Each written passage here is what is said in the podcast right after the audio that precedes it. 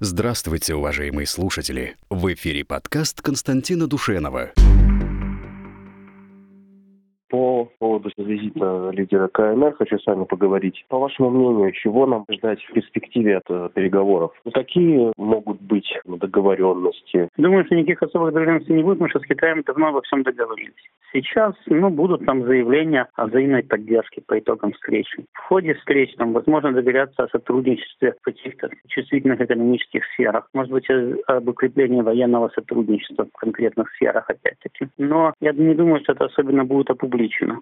Я не слышал, чтобы к подписанию готовились какие-то документы. Документы не готовятся по принципу «мы встретились и решили подписать». То есть будет совместное коммюнике о том, что мы дружим, что у нас все хорошо, и мы намерены укреплять свое сотрудничество. Будет прямо или косвенно сказано о том, что Соединенные Штаты себя плохо ведут на мировой арене, что мы дружим не просто так, а против них. Скорее всего, не будет заявлено прямо в лоб, а с намеком. Все-таки будут перечислены наши достижения, там сказано в росте товарооборота, выражено надежда, что будет расти дальше, там, и так далее и тому подобное. Ничего такого экстраординарного не произойдет. Ждать сюрпризов аналога НАТО в виде альянса России и Китая не стоит. Межгосударственное соглашение, да еще и военном сотрудничестве, да еще, как вы говорите, что-нибудь вроде НАТО, это, это не, не работает по принципу Путин все встретились и решили прямо сейчас подпишем самый чистый лист, а на нем там чего-нибудь эксперты нам уже напишут. Так не бывает. Тем более, что у нас с Китаем давнее стратегическое партнерство. И Китай когда-то предлагал подписать военное соглашение, но Россия заявила, что это ни к чему, и в принципе это действительно ни к чему. Потому что военное соглашение ничего никому не обязывает. Например, Соединенные Штаты не собираются воевать за Прибалтику или за Польшу.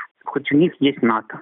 Они считают, что Польша и Прибалтика должны воевать за них, а не они за Польшу и Прибалтику. Если у вас есть совместные интересы, значит, вы будете друг друга поддерживать. Если нет, у вас может быть ворох бумаги подписан, но вы ничего делать не будете. У нас с Китаем есть совместный интерес, мы периодически сверяем часы и по ходу дела договариваемся о вполне конкретных аспектах сотрудничества. Для этого приезжают большие делегации, для этого приезжают министры, для этого приезжают представители бизнеса и так далее, для того, чтобы сразу там, какие-то технические вопросы можно было утрясти на месте. Но даже такие договоренности прорабатываются предварительно. Как вы думаете, как Си определил, кого из министров он с собой вести, какой бизнес с собой брать, какой не брать там, и так далее. Просто по принципу ты если не пойдешь, нет. Просто подготовлены конкретные там, э, узкие соглашения, да, которые профильные ведомства, там, или, допустим, потом посольства, если они не будут доработаны в течение визита, там, или, допустим, какие-нибудь государственные компании подпишут между собой. Если даже может широко не афишироваться, может афишироваться, может не афишироваться, это уже дело десятое. Могут просто сказать, что подписали в ходе визита большой пакет документов. 500 соглашений, там, 20 договоров там, и так далее, не перечисляя